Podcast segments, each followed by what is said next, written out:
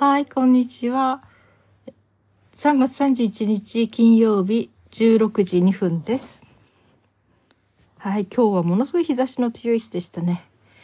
うちの犬もちょっと外に行った時に、もう、えーなんだ、ダウンを脱いで、初めて、今年初めて、えー服を着ないで、えー外に出ました。いや、外で歩きました。はい、日差しがとても暑かったです。はーい。今日はダイアンなんですね。私ダイアンって大好きなんだけど、なんかいいことがありましたね。えー、まあいいことの前にはちょっと、あの、困ったことが昨日起きたんですけどね。うん。あの、あまり詳しくは話せないんですけど、昨日ちょっとね、あるお店で、えーちょっとお金の計算があれで、レシートに、こう、えー買ってないものが書かれてあって印刷されていてそしてその分お金取られてたのを気づいてそれを昨日の夜に連絡したんですね。ドスルス電なので。でこっちの電話番号も入れて、うん、そしたら、えー店長さんから今朝電話が入ってまあそれですっかりあの解決して先ほどお金を返金してもらいに行ってきましたが結構昨日揺れましたね気持ちがね。なんかこの頃変なことばっかりあるとかもう落ち込んじゃって、うん、久しぶりにだからもう元気が出ないので今朝はもう5ヶ月ぶりに紅茶飲みました私紅茶とかね飲むとこう割とすごく気持ちが前向きになるというか頭の中がパーってお花が咲いたみたいに明るくなるんですけどカフェイン効くんですね。うん、もうそれの力を借りたくなっちゃってちょっともし手に痛みが出てもそれは仕方がないと思ってネットでもヘバーデン建設はあの紅茶とかねそういうものは飲まない方がいいって書いてたんだけどだからまあ痛みが出てる間は我慢してくださいって書いてあったから、まあ、最近痛み出てないからいいかなとか思って、うん、飲みました。久しぶりに。うん。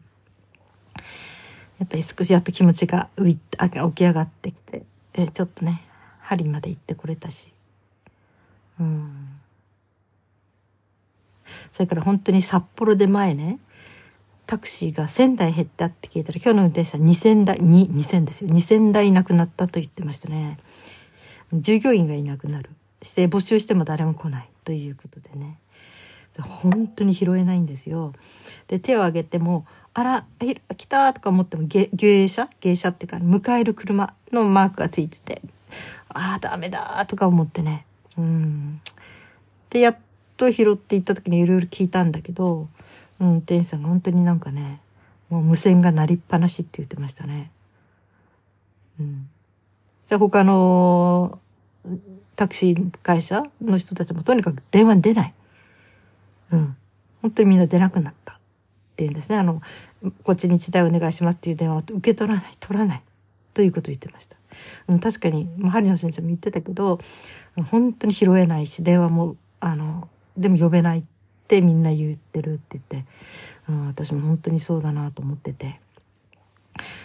うん、で、そこの運転手さん、いや、でうちの会社はでも本当に絶対、えー電話取るし、そのに、あの、まあ、で、どうせ取っても30分待ちとか言われるんでしょって言ったいや、15分ではいけると思う。必ずって言って。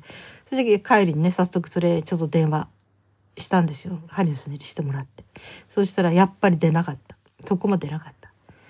で、結局、そして帰り、どこ、なんか、運よくどっかで見つけたかな？うん。ラッキーなことにね。うん。で、その運転手さんにいろいろ聞いたら、今ね、スマートフォンのアプリ、タクシーをね、それでほとんど決まっちゃうから、もう、あの、電話で無線は繋がんないっていうか、電話にかけても、その電話でいいとか言ってもすぐそのスマートフォンとかなんかそっちが優先されちゃうみたいでね。だから、その電話って受けなくなってきてるっていう話でしたね。だからスマートフォンでもほぼ9割。スマートフォンだとどこででも来てくれるので、一番近い人がね。だから、交差点のどこの本当にどこの道の角って言ってもピンポイントでその、えースマホのナビゲーションなんて言うんだ、うん、あれですぐ分かって来てくれるのでって言ってみんなもうそれなら確実に来ますって言ってた。そうなんだと思って。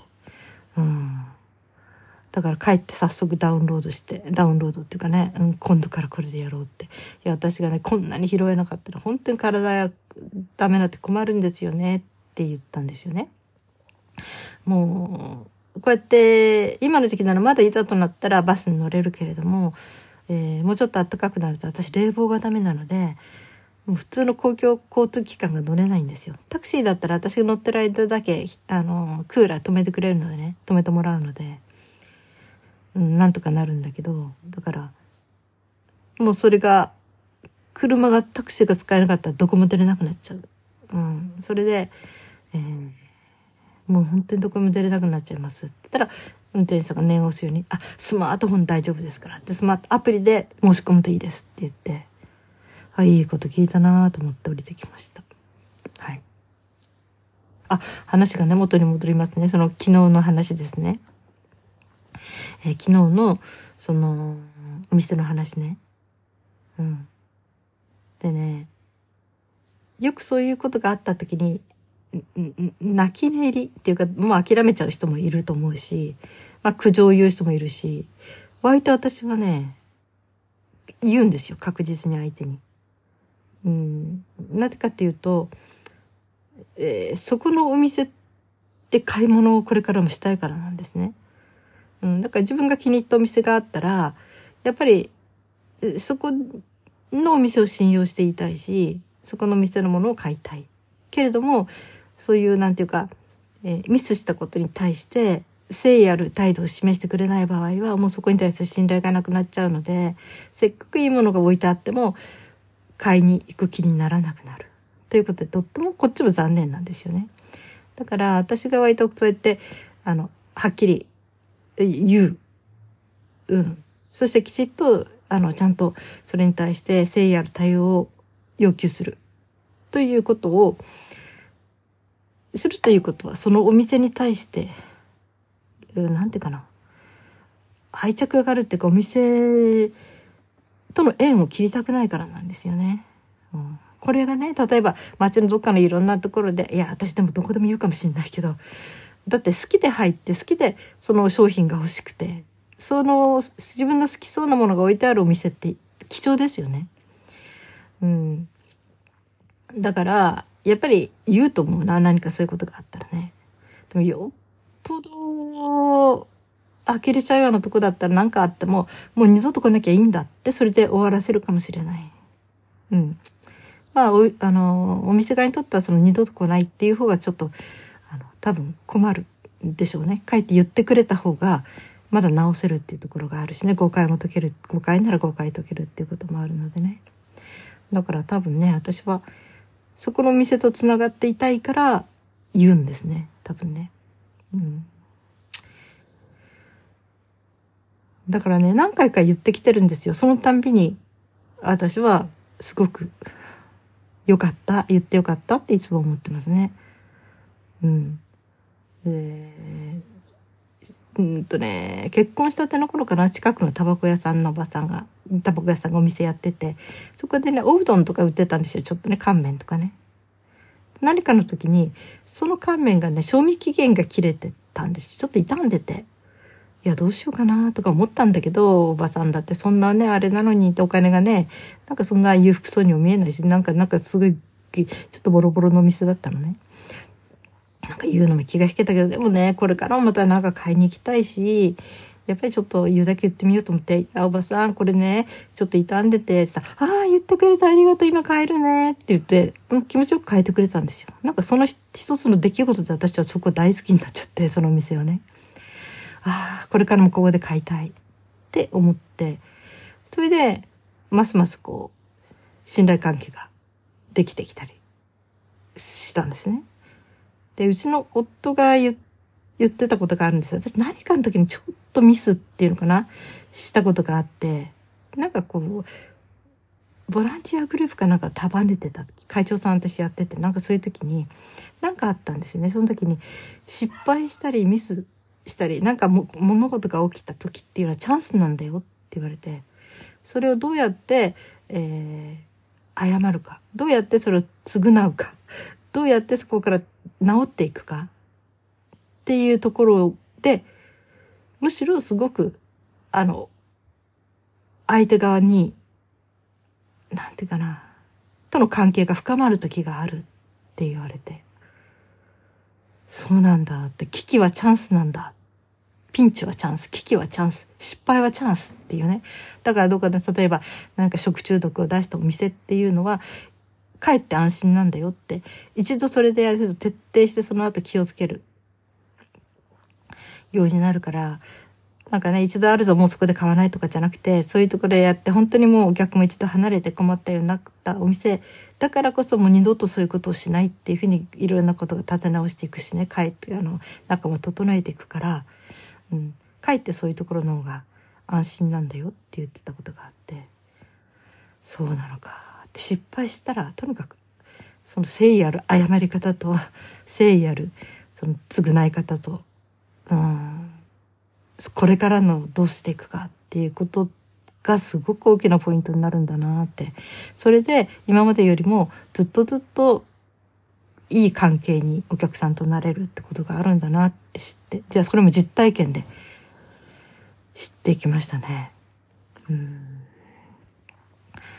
だから今回のこともね私はもういいかそれほど大きなお金でもないしとか思ってたら娘がでも買ってもいないものがレシートに記載されてるっていうのはこれはやっぱり問題だし、うん、あの言ってよかったと思うっつってじゃまあ留守電だから入れておいてこちら電話番号も明日電話かかってくるかなって言ったらそりゃかかってくるしょ普通かかってくるよとか言ってそうかなって。私半信半疑だったんですね。もう本当に来なかったらもうそれっきりだなって二度と行かないし、うん、もうそれでそこで買うのは諦めようと。いや本当品物がいいからね諦めたくない。っていうところがあったんですよね。品はいいし遠くないしみたいな。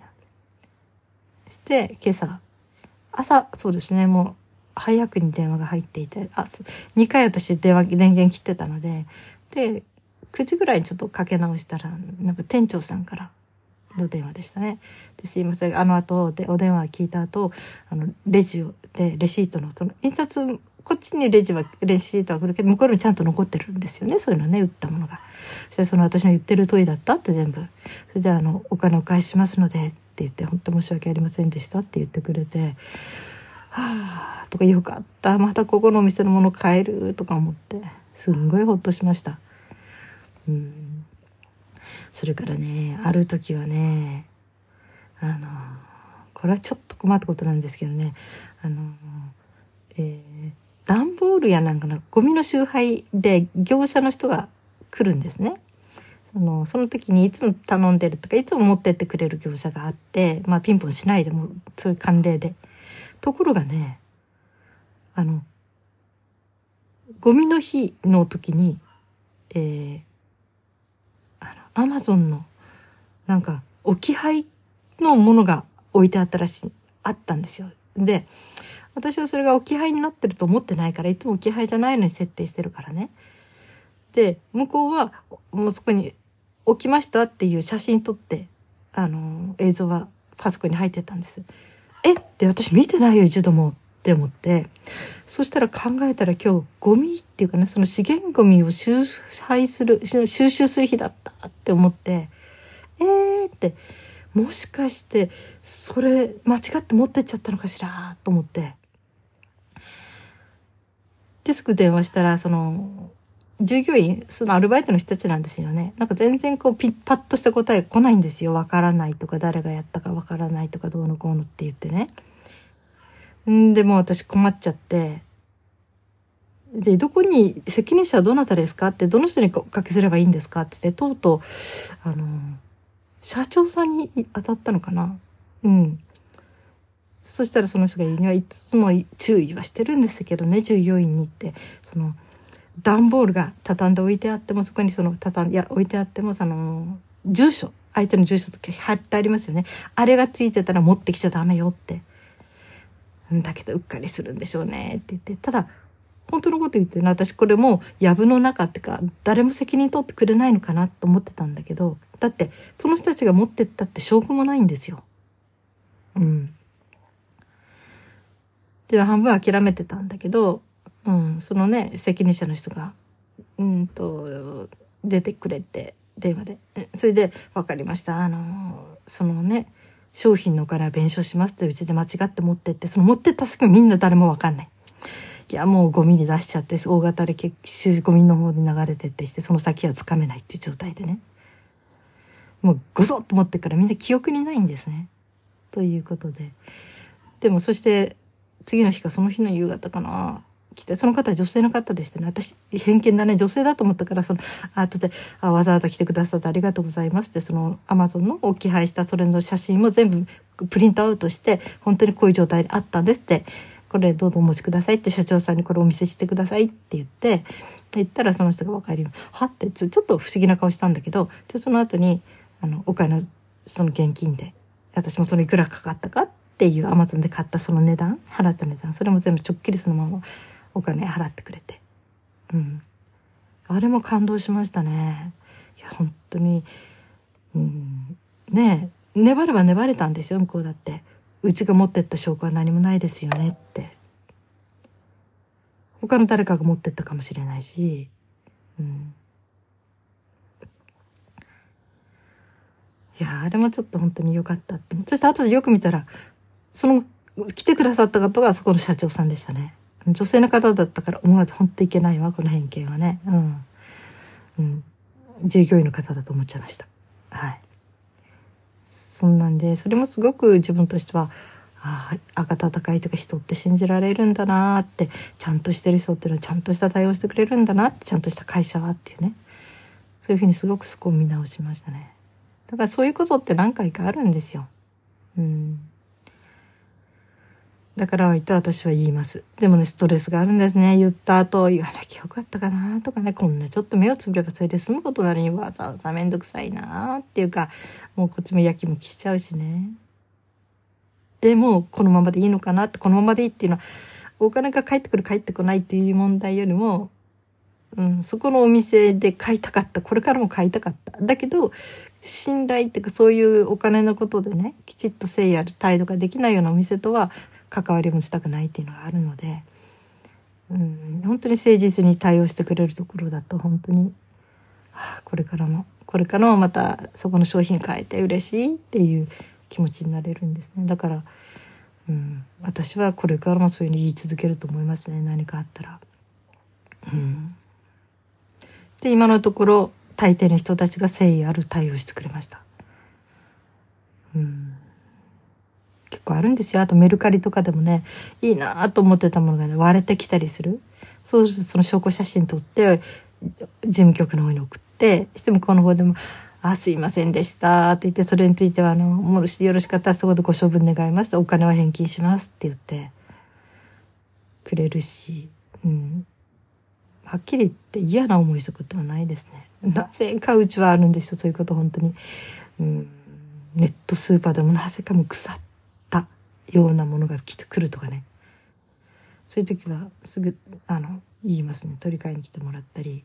最近はね取り替えに来るよりももうその場で電話かけた時点で「あそれ保証が効くのですぐはそれをもしよろしかったら現金であのお返しさせてください」って言われてすぐその場で電話で決まっちゃう。うん、それもなんかなとか思うけどまあね。でもまあうん。ああそれはそれでいいのかなと、うん、こっちとすればね交換していただければいいだけなんですけどって言うんだけどじゃあ向こうそれもまたご不便でしょうからみたいなねその商品つくまで待ってとかね言われて。うん。まあいろいろありますがでもやっぱり言った方がいいいいでしょうね。言う時も感情的に言うよりもむしろと淡々と事実だけを述べてどうしてほしいかっていうことを伝えるってことですね。でできるなら録音するようなものは録音取っといた方がいいし証拠になるようなものは全部コピーしとくし。どんなちっちゃなものでもね、なんか私はそういうところがあります、うん、嫌いになりたくないからかな、うん、そのお店をね。はいそんなんで今日は、えー、誠意ある対応していただいてお店の方にねとても気持ちのいい日を送れました。はあそんなんで。うん。今日は3月終わりですね。はい。ああそう皆さんにちょっと1週間春休みをいただきます。ええ。ちょっとね iPad を 1, 1週間ちょっと使えないので。うん。あのスマホもね。はい。ですから4月の7日か8日ぐらいに再新しく新しくというかまたお話できると思いますが。それなのでちょっと1週間の長いお休みですが。はい。よろしくお願いします。はい。今日も生きていてくださってありがとうございます。それではまた。明日。じゃなくて1週間後。1週間後に。よろしくお願いします。